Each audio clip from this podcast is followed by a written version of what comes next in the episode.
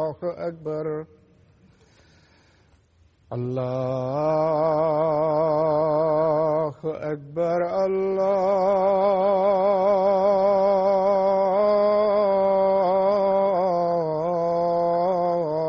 الله أكبر أشهد أن لا إله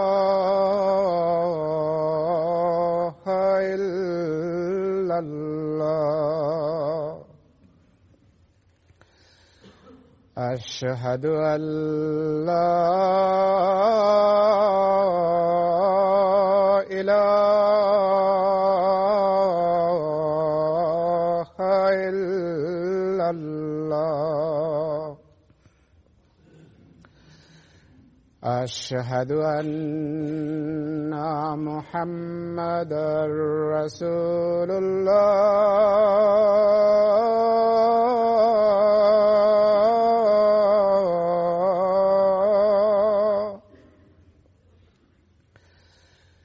أشهد أن محمدا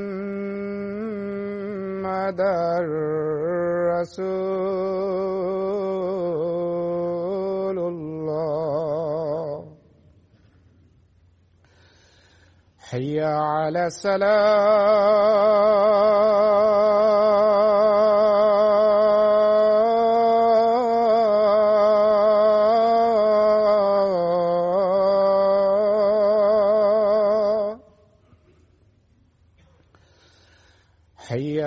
على السلام.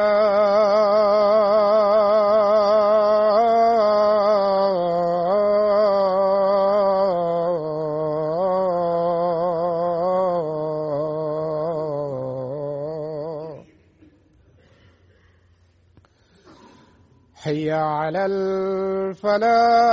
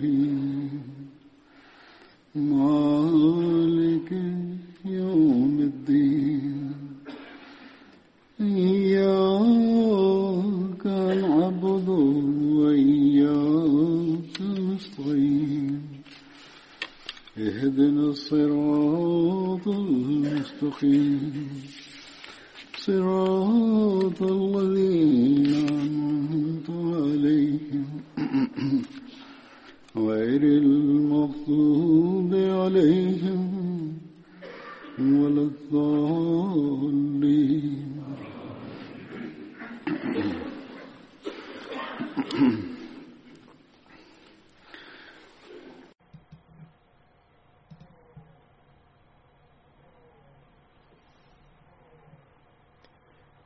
nombre del primer compañero que mencionaré hoy es Hazrat Khalid bin Qais. Hazrat, Khalid perteneció a la rama Banu Bayada de la tribu Hazrai. El nombre de su padre era Qais bin Malik y el de su madre era Salma bint Haritha.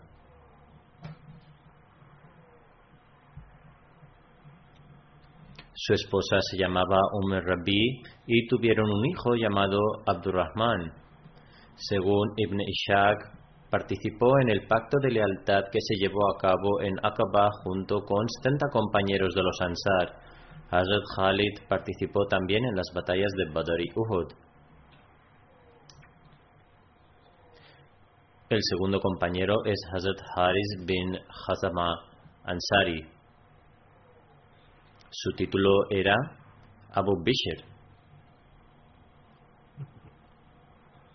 Perteneció a la tribu Hasrai de los Ansar, que eran confederados de la tribu Banu Abdil Ashal. Su título era Abu Bishr. Hazrat Haris bin Hazama participó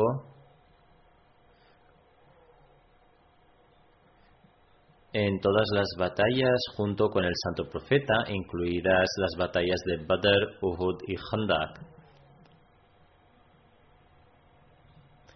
El santo profeta estableció un vínculo de hermandad entre Hazrat Haris bin Hazama y Hazrat Iyaz bin Bukair.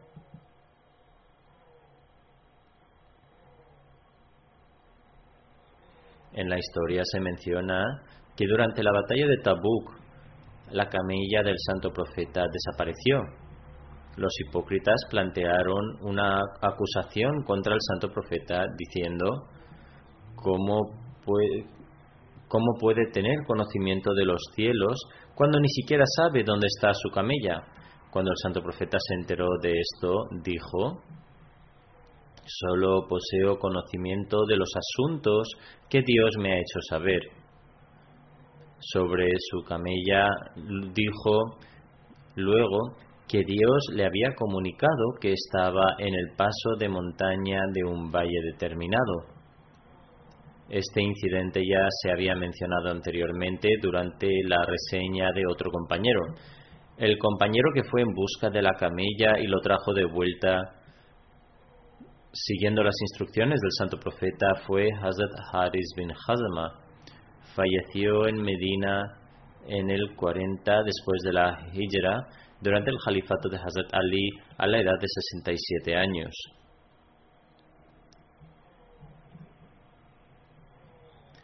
El siguiente compañero a mencionar es Hazrat Hunes bin Huzafa. Su título era Abu Uzafa. El nombre de su madre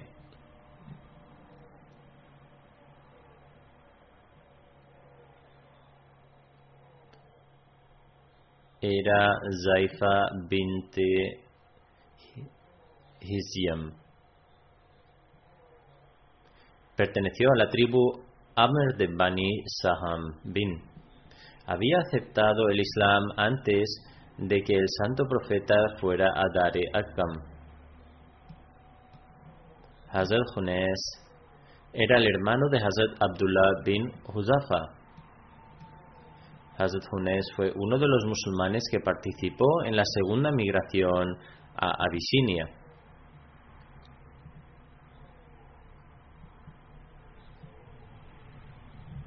Se le considera entre los más destacados de los muhajirin.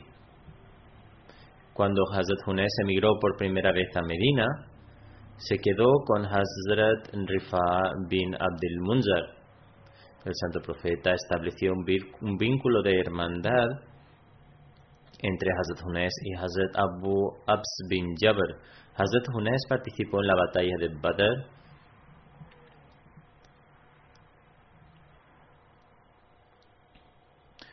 Umul Muminin, Hazrat Hafsa, estuvo casada con Hazrat Hunes antes de casarse con el santo profeta.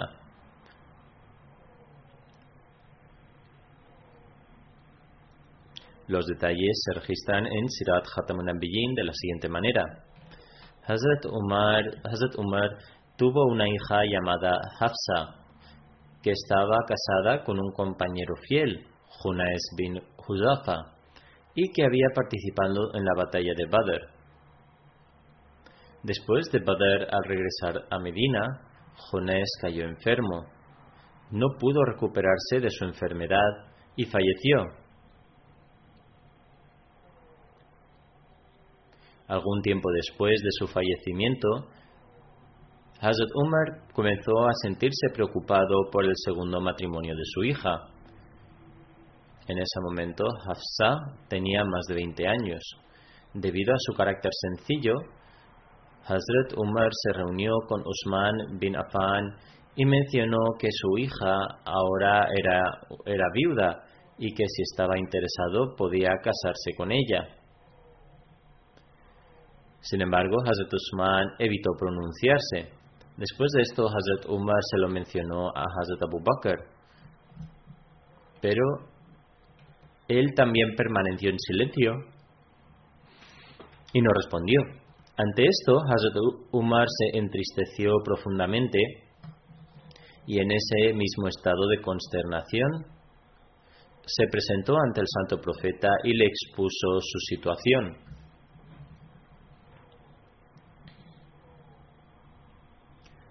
El santo profeta respondió, Oh Umar, no te preocupes en absoluto. Si Allah así lo desea, Hafsa encontrará un esposo mejor que Usman y Abu, Bakr, y Usman recibirá una esposa mejor que Hafsa. El santo profeta dijo esto porque ya tenía la intención de casarse con Hafsa y de entregar a su propia hija, Umi a Hazrat Usman en matrimonio. Tanto Hazrat Usman como Hazrat Abu Bakr estaban ya al tanto y por eso rechazaron la propuesta de Hazrat Umar. Algún tiempo después, el santo profeta, la paz sea con él, casó a su hija Umi Kulthum con Hazrat Usman, como se ha mencionado anteriormente. Después, el santo profeta envió una propuesta a Hazrat Umar para Hafsa. ¿Qué más podría haber deseado Hazrat Umar? Aceptó esta propuesta felizmente. En Shaban, en el tercer año después de la Hijra, Hazrat Hafsa se casó con el santo profeta y se convirtió en parte de su familia. Cuando este matrimonio tuvo lugar, Hazrat Abu Bakr dijo a Hazrat Umar, tal vez tu corazón se haya entristecido por mi causa, es decir, tal vez haya sentido algo de dolor y rencor en tu corazón. El hecho es que ya sabía de la intención del santo profeta, pero no podía revelar su secreto sin permiso, sin el permiso del santo profeta. Por supuesto, si el santo profeta no hubiera querido hacerlo, me hubiera casado con mucho gusto con Hafsa. Algo fundamental en el matrimonio con Hafsa era que ella era la hija de Hazrat Umar, quien se podría decir que era el compañero más eminente después de Hazrat Abu Bakr y uno de los amigos más íntimos del santo profeta. Por lo tanto, para fortalecer aún más las relaciones mutuas y aliviar el dolor de Hazrat Umar y Hafsa, que había sufrido por el fallecimiento prematuro de Junés bin Huzafa, el santo profeta consideró apropiado para sí mismo casarse con Hafsa. Según otra narración, Hazrat Junés bin Huzafa fue herido durante la batalla de Uhud y falleció posteriormente en Medina como resultado de estas heridas. El santo profeta dirigió su oración fúnebre y lo enterró en Janatul Baqi, junto con Hazrat Usman bin Mazun.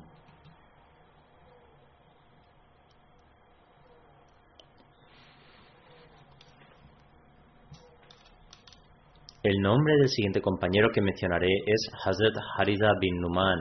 Su título era Abu Abdullah. Hazrat Harida bin Numan fue un ansari y perteneció al clan, de Banu Nayar, al clan de Banu Nayar de la tribu Hazrai.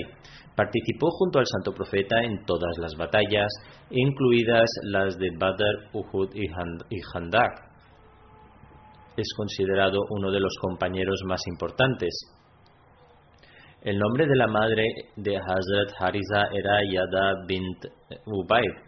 Los hijos de Hazrat Hariza bin Numan son los siguientes: Abdullah, Abdurrahman, Sauda, Umra y Ume Hisham. La madre se llama Ume Khalid, la madre de estos hijos.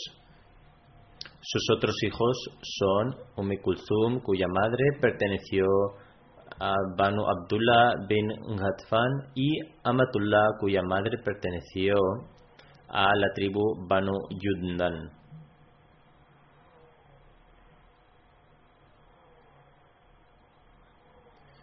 En otra narración, Ibn Abbas relata que Hazrat Harisa bin Numan pasó al lado del santo profeta. El ángel Gabriel estaba sentado a su lado. Una narración anterior bastante breve y que no he mencionado es la siguiente. Él pasó y dijo salam, a lo que Gabriel respondió wa alaikum salam. Sin embargo, otra narración más detallada, otra narración más, otra narración más detallada es la siguiente. Hazrat ibn Abbas relata que Hazrat Hariza bin Numan pasó junto al santo profeta. Hazrat Gabriel estaba sentado a su lado y el santo profeta le hablaba en voz baja. Hariza no le dijo salam y él y Gabriel le preguntó por qué no había dicho salam. Luego el santo profeta le preguntó a Hariza, cuando pasabas ¿por qué no dijiste salam? Él respondió, vi a una persona a tu lado y estabas hablando con él en voz baja.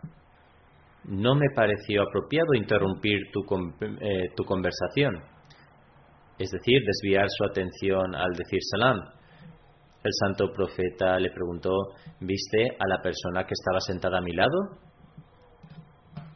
Respondió, respondió afirmativamente.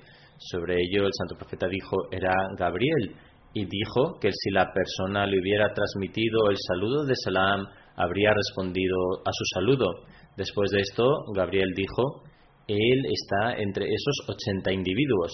El santo profeta le preguntó a Gabriel por el significado de esto, a lo que Gabriel respondió, él está entre esos 80 individuos que permanecieron firmes a tu lado durante la batalla de Hunain la responsabilidad de proveer para él y proveer para su descendencia en el paraíso es de Allah el Todopoderoso. Por lo tanto, el santo profeta mencionó todo esto a Harisa.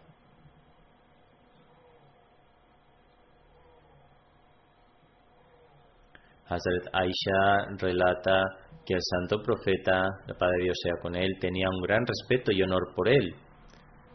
Hazrat Aisha también mencionó, según las narraciones, que trataba a su madre de la mejor manera. Y el santo profeta aconsejó que todos siguieran este ejemplo virtuoso.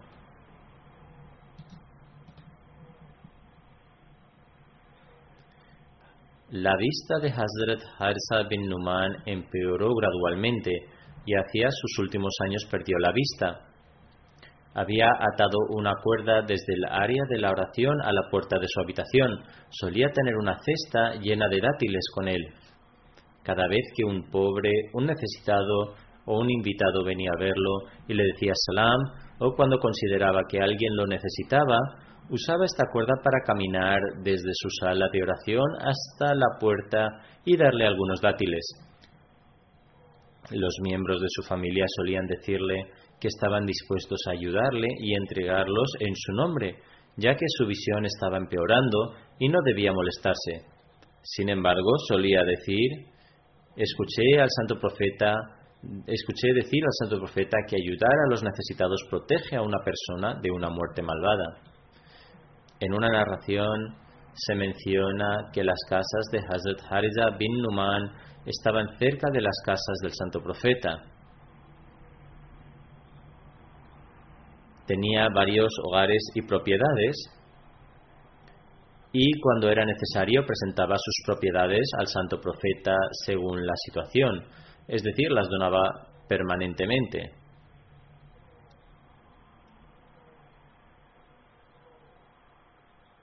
Con motivo de bodas otras necesidades, por otras necesidades, siempre que hubiera necesidad de alojamiento, él las entregaría de forma permanente. Cuando Hazrat Ali se casó con Hazrat Fátima, el santo profeta le ordenó a Hazrat Ali buscar una casa separada para él.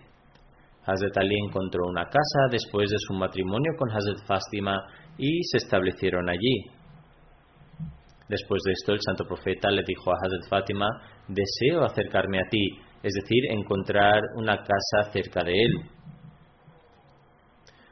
Hazrat Fátima sugirió al santo profeta pedirle a Harija bin Numan que se mudara a otro lugar y que pudiera mudarse a su casa. El santo profeta respondió, Harisa se ha mudado por mí en varias ocasiones. Él tiene algunas propiedades cercanas y ha abandonado las propiedades cercanas a mí unas cuantas veces. Me siento avergonzado de pedirle que se mude nuevamente.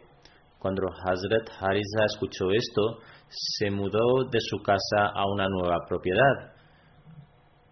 Luego fue a ver al santo profeta y declaró, oh mensajero de Allah, escuché que te gustaría que Hazrat Fátima estuviera cerca de ti. Estas casas mías son las más cercanas a tu casa de entre todas las casas de Banu Nayyar. Mi riqueza y yo estamos a disposición de Allah y su mensajero. Oh mensajero de Allah, por favor toma cualquier riqueza mía que desees, cualquier cosa que te lleve será más valiosa para mí que cualquier riqueza que me dejes. El santo profeta declaró, ciertamente has dicho la verdad, que Dios derrame sus bendiciones sobre ti. Por lo tanto, el santo profeta le pidió a Hazrat Fátima que se mudara a la casa de Hazrat Hariza.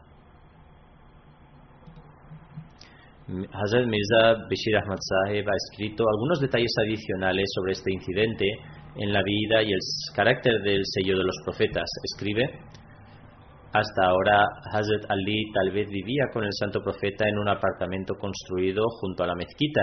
Sin embargo, ahora requería una morada separada donde el esposo y la esposa pudieran residir después del matrimonio. Por lo tanto, el santo profeta instruyó a Hazrat Ali encontrar un lugar donde ambos pudieran residir. Hazrat Ali encontró un hogar temporalmente y se llevó a cabo la Rustana de Hazrat Fátima. El mismo día después de la Rustana, el santo profeta visitó su nuevo hogar y pidió que le trajeran algo de agua, oró por él y luego lo roció tanto sobre Hazrat Fátima como sobre Hazrat Ali mientras repetía las siguientes palabras.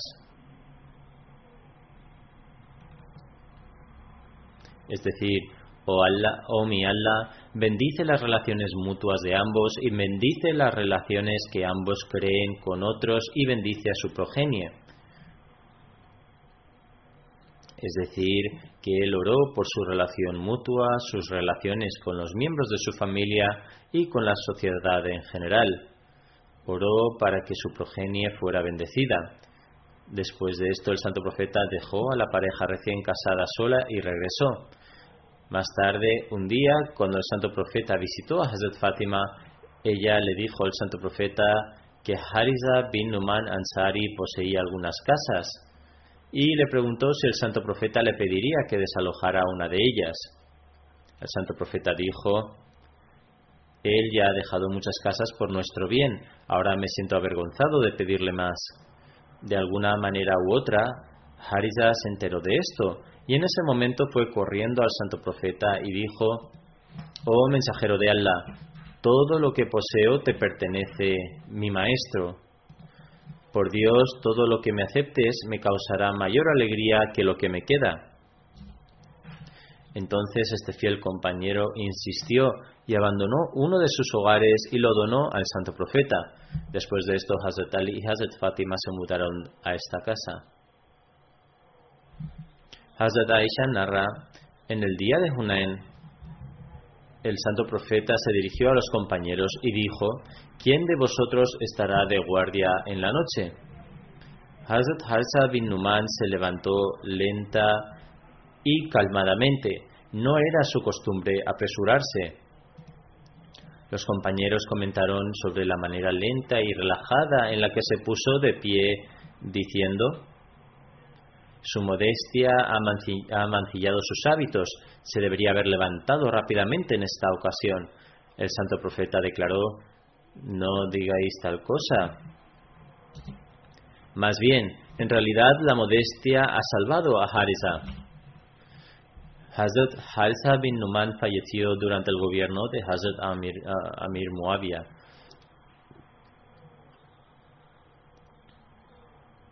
El siguiente compañero es Hazrat Bashir bin Saad. Su título era Abu Numan. Su padre era Saad bin Thalva y el nombre de su hermano era Hazrat Simak bin Saad. Hazrat Bashir bin Saad pertenecía a la tribu Hazrai. Su madre era Unaisha bint Khalifa y su esposa era Amara bin Rabaha. Hazrat Bashir bin Saad sabía leer y escribir durante la Jahiliya. Eh, era una época en la cual muy pocos árabes sabían leer o escribir. Participó en el segundo Baet en Aqaba junto con 70 compañeros. Participó en todas las batallas junto con el Santo Profeta, incluidos la batalla de Badr, Uhud y Handak. En Shaban del séptimo año después de la Hijra, el santo profeta envió a un grupo de 30 soldados a Fadak bin Murra bajo el liderazgo de Hazrat Bashir bin Saad. Se produjo una intensa batalla en la que Hazrat Bashir luchó valientemente.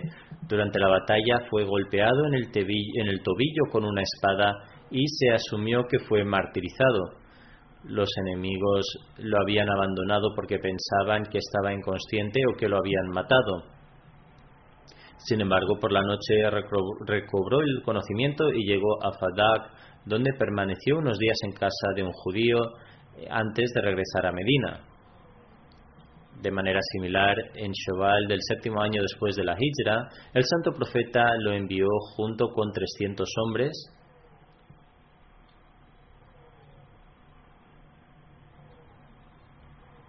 a Yuman y Yubar, que se encuentran entre Fadak y el valle de Kurá.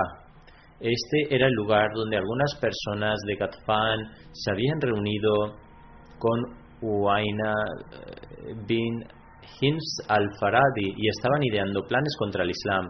Hazrat Bashir, Bashir se enfrentó a ellos y como resultado se dispersaron. Algunos de ellos fueron asesinados por el ejército musulmán y otros fueron capturados. Regresaron a Medina con el botín de guerra. Esta expedición fue una medida de precaución porque estas personas tramaban planes para atacar a los musulmanes y causarles daño. El propósito no era matarles o saquear su riqueza. Como mencioné en mi, en mi sermón anterior, en una ocasión el santo profeta se, eh, mostró su gran disgusto cuando algunos compañeros atacaron injustificadamente y les pidió explicaciones por ello. Hay una, narración, hay una narración acerca de Bashir bin Saad de su hijo, Hazrat Noman bin Bashir, en la que dijo que su padre le llevó al santo profeta y declaró, le he concedido un sirviente a este hijo mío el santo profeta, el profeta de Allah preguntó, ¿se lo has concedido a todos tus hijos? Dijo, no. Luego el santo profeta dijo, entonces debes quitarle el sirviente. Según otra narración, Hazrat Noman bin Bashir afirma, mi padre me otorgó parte de su riqueza.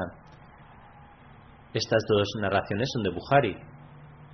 Mi madre, Amra bint Rabaha, declaró, yo no estaré satisfecha hasta que solicites que el santo profeta sea un testigo con respecto a este asunto. Mi padre visitó al santo profeta para pedirle que fuera testigo del regalo que me había otorgado. El santo profeta dijo, ¿le has dado lo mismo a todos tus hijos? Lo que significa, ¿les has dado todos la misma cantidad de riqueza o regalos? Él respondió, no. El santo profeta dijo entonces, teme a Allah y trata a tus hijos de una manera justa. Mi padre regresó y tomó de vuelta el regalo. Con respecto a esta narración, en Sahih Muslim está escrito que el santo profeta dijo, no me pidas, no me pidas ser testigo por esto, porque no puedo ser testigo de una transgresión.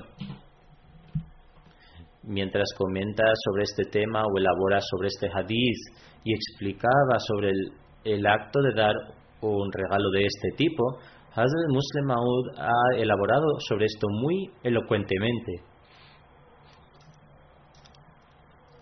En, su comentario que sirve como una, forma, una fuente excelente de orientación. Afirma, en mi opinión, esta instrucción del santo profeta se refiere a cosas significativas y no a pequeños asuntos triviales. Por ejemplo, si uno está comiendo un plátano y decide compartirlo con uno de los niños presentes en ese momento, es posible que los otros niños sean privados de ello.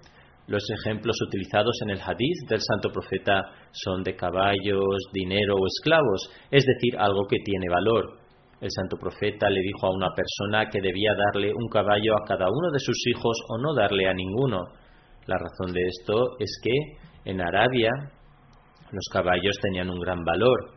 Los esclavos también eran considerados como una propiedad y lo mismo es para cualquier otro tipo de riqueza. Por lo tanto, esta prohibición es para las posesiones caras y los árabes consideraban que los caballos tenían mucho valor. Por lo tanto, este mandamiento es sobre las cosas por las cuales las personas pueden desarrollar un rencor contra otra persona. Si una persona le da algo a un niño y no le da lo mismo a los demás, esto puede convertirse en una fuente de disputa entre ellos. Hazrat Muslim declara, este mandato no es para cosas insignificantes. Por ejemplo, si llevamos a un niño al mercado y le compramos un pedazo de tela para su abrigo, es perfectamente permisible. No se puede decir que hasta que compremos abrigos para todos los niños no se les debe dar a nadie.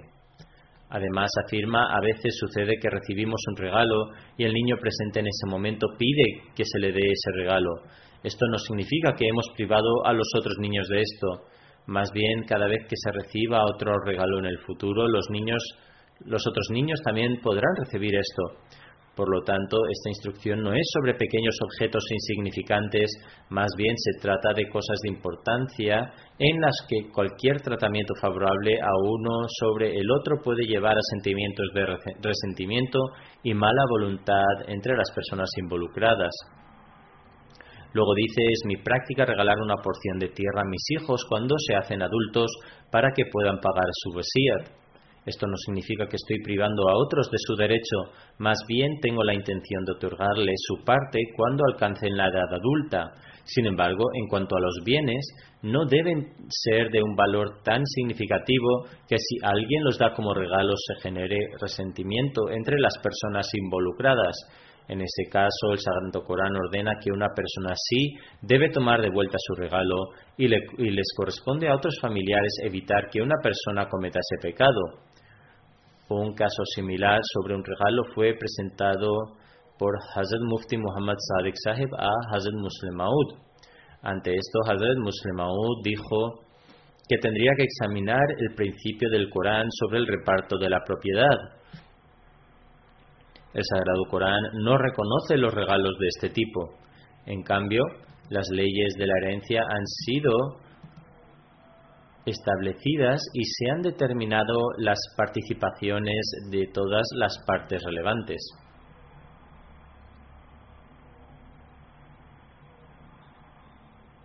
A veces las personas distribuyen sus propiedades y no prestan atención a estos detalles, lo que lleva a casos judiciales y discordia.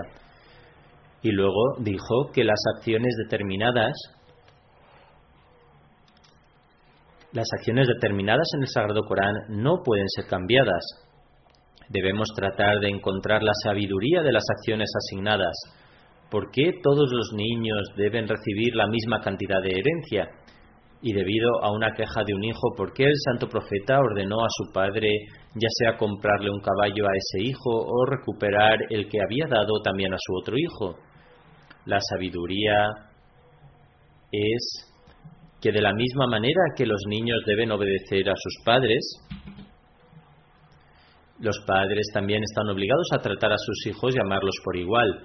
Pero si los padres comienzan a mostrar favoritismo y preferir a un hijo sobre el otro, tal vez los niños, aunque no sean culpables de no cumplir con su deber y continúen otorgando a los padres sus derechos, no lo hagan felizmente. Lo harán como una tarea o como algo que tienen que hacer para obedecer el mandato de Allah, pero no estarán contentos con ello.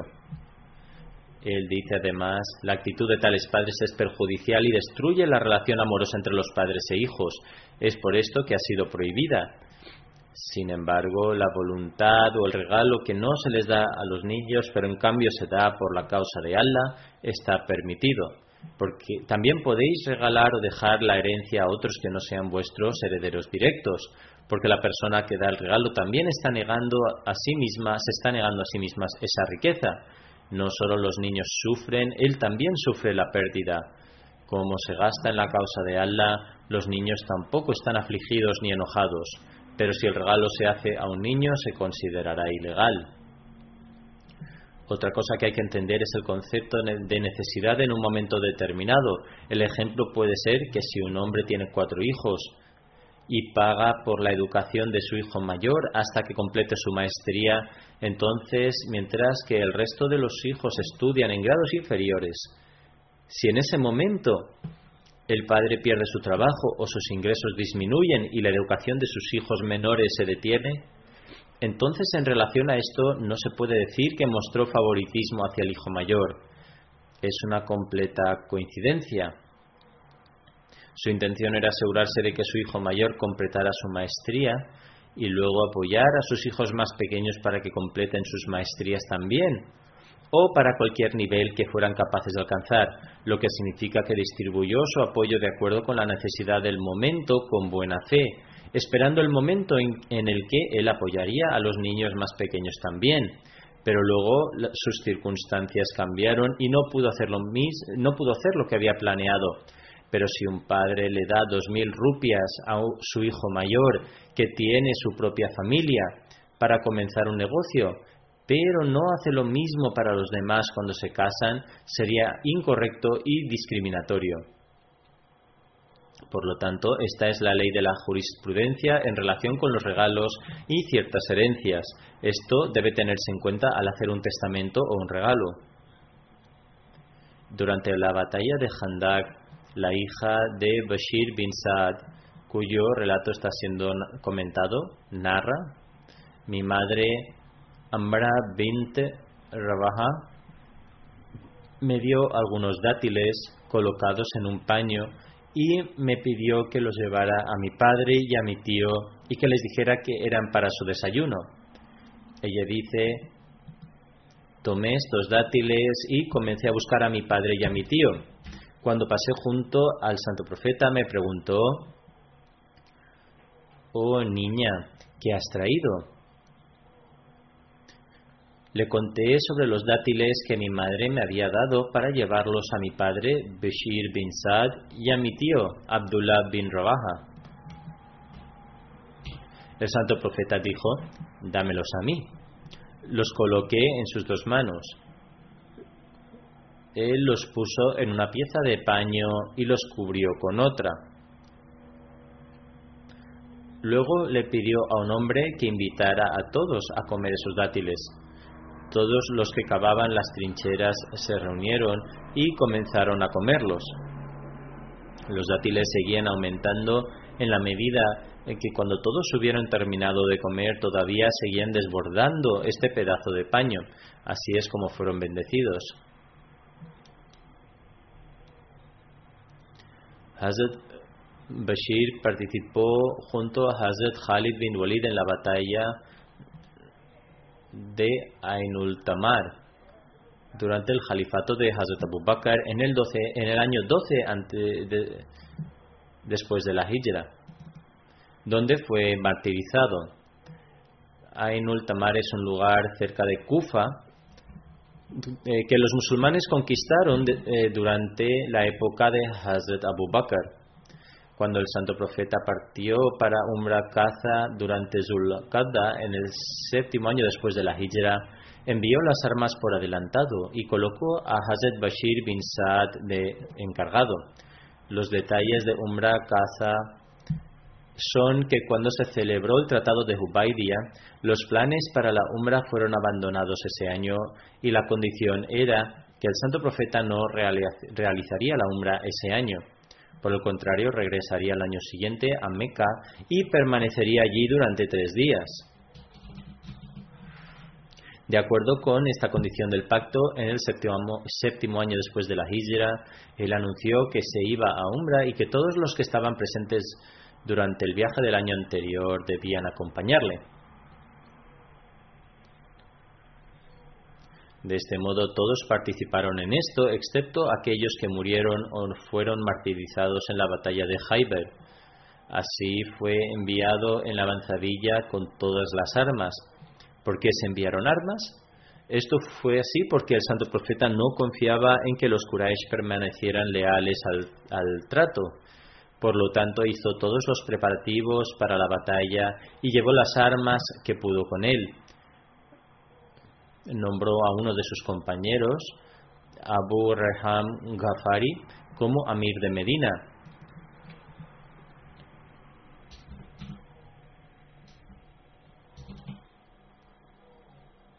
Y partió hacia Meca con dos mil musulmanes, incluyendo a cien caballos, y se llevaron sesenta camellos para el sacrificio.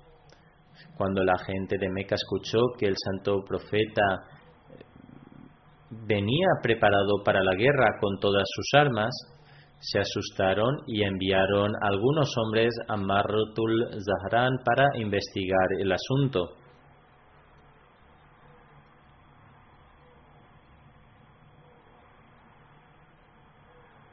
Se reunieron con Muhammad bin Muslama, que era el encargado de los jinetes, quien les aseguró que el santo profeta entraría en Meca sin sus armas, tal como estaba estipulado en el tratado.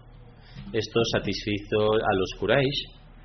Así, cuando el santo profeta llegó a Yajiz, un lugar a ocho millas de la Meca, dejó todas sus armas bajo la custodia de un pequeño contingente de compañeros, bajo las órdenes de Bashir bin Saad, y se llevó solamente una espada con él. Después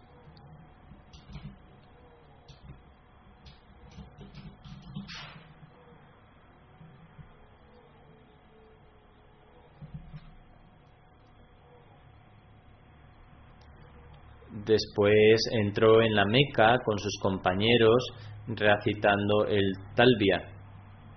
La Bek, aquí estamos presentes. Se dice que cuando el santo profeta entró en las instalaciones de Haram, algunos de los incrédulos entre los Quraysh, por celos, no pudieron soportar ver a los musulmanes entrar en la Kaaba y se dirigieron a las montañas. No obstante, algunos de los incrédulos se reunieron en Dar al-Nadwa, la casa donde formaron su comité e idearon sus planes. Allí se quedaron mirándose atónitos mientras observaban a los musulmanes realizando el circuito de la Kaaba, que estaba embriagada de amor por la unidad de Dios y su mensaje. Comenzaron a decirse unos a otros, ¿Cómo pueden estos musulmanes realizar el circuito cuando han sufrido hambrunas y la fiebre de Medina? En verdad son gente muy débil. El santo profeta llegó al Masjid de Haram y se cubrió con una tela de forma que su hombro y su brazo derecho quedaron visibles. Entonces dijo que Allah descienda su misericordia sobre esto y manifieste su poder ante estos incrédulos. Es decir, el santo profeta era consciente de los comentarios de los incrédulos y por ello Allah el Todopoderoso debía manifestar su poder ante ellos de un modo tal que los cuerpos que parecían débiles debían mostrarse como fuertes y con anchos hombros. El santo profeta caminó después de forma rápida junto a sus compañeros, moviendo sus hombros hacia adelante y hacia atrás, mientras realizaban los tres primeros circuitos. Esto se conoce en árabe como ramal. Así esta práctica, ha continuado hasta el día de hoy y permanecerá hasta el día del juicio siempre que cada peregrino realice el ramal en sus primeros tres circuitos de la Kaaba. Esta es, por tanto, la razón por la cual al principio uno camina de este modo. Con respecto al número de umbras que el santo profeta realizó en su vida, el narrador de un hadiz de Bukhari escribe, le pregunté a Hazrat Anas cuántos umras realizó el santo profeta. Respondió cuatro. Umra Hubaidia en Dul A pesar del hecho de que no pudieron realizar el Umra, esto se considera como un Umra, ya que hicieron los sacrificios y se afeitaron la cabeza, etc. Por lo que algunos lo han considerado como un Umra. Luego dice, el segundo fue cuando los incrédulos los detuvieron durante el tratado de Hubaidia.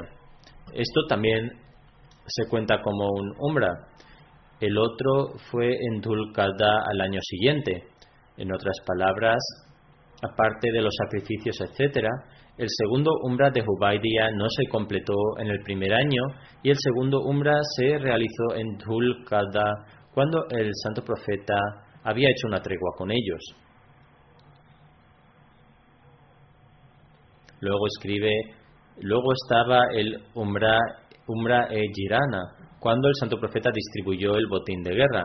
Dice, en mi opinión, esto fue cuando se distribuyeron los botines de la batalla de Hunain. También realizó el Umra en, en esta ocasión. Yo, el narrador, luego le pregunté, ¿cuántas veces realizó el Hajj? Hazrat Anas declaró el santo profeta realizó solo un Hajj y en esta ocasión también realizó el Umra. Por lo tanto, esta es la razón por la que algunos opinan que realizó cuatro Umras y otros dicen que solo realizó dos. Hazrat Bashir bin Saad fue uno de los primeros de entre los Ansar en prestar el juramento de lealtad a manos de Hazrat Abu Bakr el día de Sakifa Banu Saida. ¿Qué fue Sakifa Banu Saida? Se registra que, en que este esta era el área, el área de estar en Medina para la tribu Banu Hazrai. En esa época era una habitación o un área con una sombra. Después del fallecimiento del santo profeta, la tribu Banu Saida celebró una sesión en Sakifa Bani Saida eh, eh, con respecto a la sucesión después de él. Hazrat Umar fue informado, fue informado de esta reunión y también se menciona que había una posibilidad de que se propagara la sedición en manos de los hipócritas y de los ansar. Entonces Hazrat Umar llevó a Hazrat Abu Bakr con él a Sakifa Bani Saida y cuando llegaron descubrieron que la tribu Banu Hazrai había afirmado ser el sucesor del santo profeta a lo que eh, Banu Aus se oponía. Ambas tribus eran de los Ansar de Medina. En esta ocasión, un ansari relató algo que escuchó del santo profeta que los líderes serán de entre los Quraysh, lo cual fue aceptado por la mayoría de la gente durante esa disputa. Los Ansar, por tanto, rescindieron de su reclamo y todos realizaron inmediatamente el Bet a manos de Hazrat Abu Bakr como jalifa. Sin embargo, a pesar de esto, durante tres días, Hazrat Abu Bakr continuó proclamando que estaban libres de este bad que tuvo lugar en Sakifa bin Saida y que, si alguien tenía alguna queja al respecto, debía plantearla ahora. Sin embargo, nadie reclamó nada. Este fue un extracto del libro del Dr. Hamidullah, donde se menciona esto brevemente. Más detalles de esto se mencionan a continuación cuando tuvo lugar todo este incidente en el que estaban celebrando las reuniones y los hipócritas intentaban causar revuelo entre los Ansar, Hazrat Umar y Hazrat Abu Bakr Sadiq llegaron a la escena y a su llegada los Ansar presentaron su punto de vista. Hazrat Abu, Bak- Abu Bakr Siddiq también dio su, su opinión y es evidente por todo este incidente que los Ansar y los Muhajirin solo tenían en mente el beneficio del Islam. Los hipócritas habían pensado que podrían causar sedición y desorden, pero los creyentes, también los Ansar, solo pensaban en el progreso del Islam cuando deliberaron que el establecimiento del Khilafat o Imamat era necesario, ya sea de los Ansar o de los Muhajirin. Además, era su deseo que el Khalif- Khilafat se estableciera después del Santo Profeta y no querían que pasara un solo día sin que hubiera una Yamat o un Amir. Por esta razón, una opinión era que debía haber un Amir de entre los Ansar, mientras que otra opinión era que debería ser de los Muhajirin, ya que los árabes no aceptarían a nadie más que a ellos. Aparte de eso, una tercera opinión era que debería haber dos Amires, uno de los Ansar y uno de los Quraysh. En ese momento los Muhajirin les dijeron a los Ansar que el Amir solo puede pertenecer a los Quraysh, y en apoyo de este argumento destacó la instrucción y la profecía del santo profeta de que después de él debería haber un imán de entre el Quraysh, según se menciona. Es decir, los, imam serán, los imames serán de entre los Quraysh. Hazrat Abu Ubaida bin Jarrah se dirigió a los Ansar diciendo, Oh Ansar de Medina, vosotros sois las personas que más habéis prestado servicios a vuestra fe, por lo que no debéis ser los primeros en cambiar vuestros caminos y extraviaros. No digáis que el Amir debe ser entre los Ansar o de entre ambos grupos. Los Ansar se conmovieron con este mensaje sincero y Bashir bin Saad, el compañero al que nos estamos refiriendo, se levantó entre ellos y, se dirigió a los Ansar diciendo, Oh Ansar, por Dios, aunque hemos superado los muhajirin en nuestra fe, en términos de librar nuestra yihad contra los idólatras, solo hemos logrado esto a través de la gracia de Allah, nuestra obediencia a su mensajero y mediante nuestra propia reforma. No nos conviene actuar con orgullo y pedir tales recompensas que tienen un, beneficio, un indicio de beneficio mundano en lugar de servir a nuestra fe. Nuestra recompensa es de Dios y Él es suficiente para nosotros. El santo profeta era de Quraysh y solo ellos son merecedores del Khilafat. Que no, se dé tal, eh, que no se dé el caso de que estemos en disputa con ellos. Oh Ansar, temed a Allah, el Todopoderoso, y no discutáis con los muhajirin. A partir de entonces, Hazrat Habab bin Munzir comenzó a declarar la importancia de los Ansar, pero Hazrat Umar controló la situación. Estoy mencionando brevemente el incidente y sostuvo la mano de Hazrat Abu Bakr diciendo, acepta nuestro compromiso de lealtad. Y Hazrat Umar inmediatamente tomó el juramento de lealtad de la mano de Hazrat Abu Bakr. Él dijo, oh Abu Bakr, el santo profeta te instruyó a dirigir las oraciones. Por lo tanto, solo tú eres el jalifa de Allah. Te prometemos nuestra lealtad porque eres el más querido del santo profeta entre nosotros. Justo después de Hazrat Umar, Hazrat Abu Ubaida bin Jarrah hizo el bet y de los Ansar, Hazrat Bashir bin Saad realizó el juramento de lealtad de inmediato. A partir de entonces, Hazrat Zaid bin Thabit, Zaid bin Thabit eh, prestó el juramento de lealtad.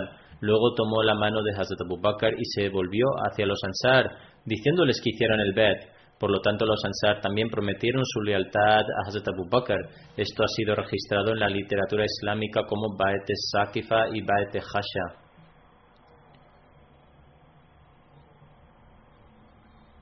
Hazrat Abu Masud Ansari relata que una vez estábamos en compañía de Hazrat Saad bin Ubada cuando llegó el santo profeta. Hazrat Bashir bin Saad le preguntó al santo profeta, Allah el Todopoderoso nos ha dado instrucciones para invocar saludos sobre ti. ¿Cómo deberíamos hacer esto? El narrador, el narrador, afirma que el santo profeta se cayó ante esto y permaneció en silencio durante tanto tiempo que comenzó a desear no haberle hecho esa pregunta al profeta. Finalmente el santo profeta respondió, Deberías decir,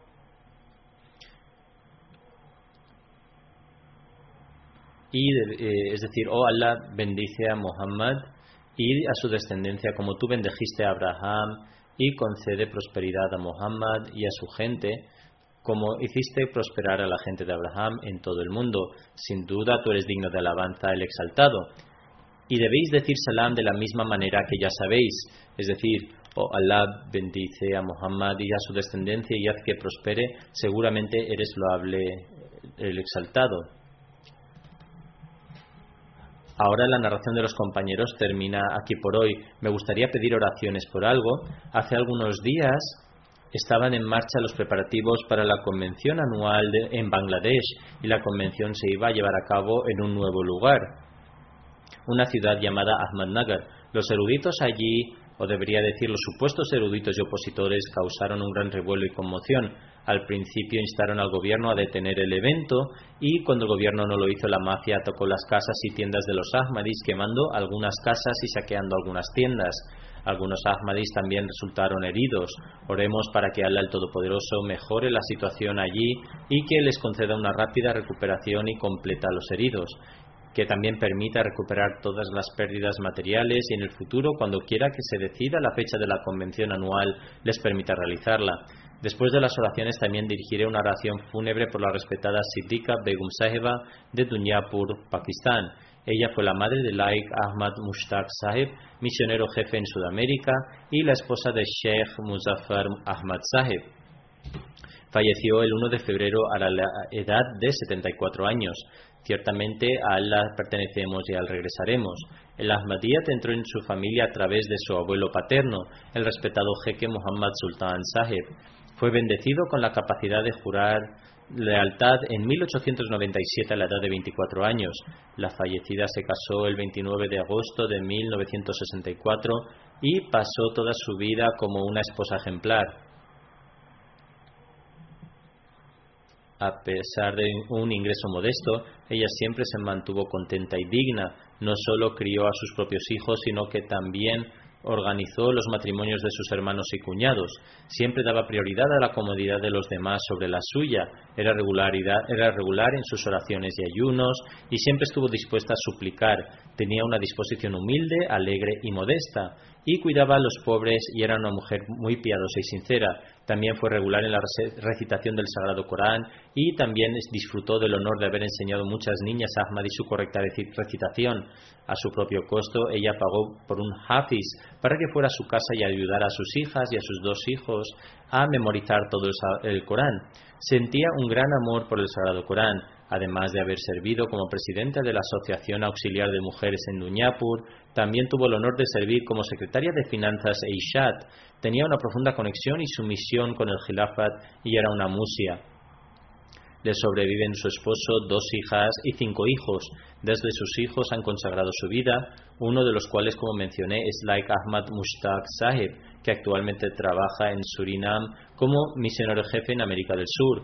Cuando falleció su madre no pudo ir a Pakistán. Su otro hijo es Muhammad Walid Ahmad, un misionero de la comunidad que está sirviendo en Pakistán. Tiene además un yerno, Muzaffar Ahmad Khalid Sahib, que es un misionero que sirve en Isla Orishad, Markazia, Rabba, Pakistán.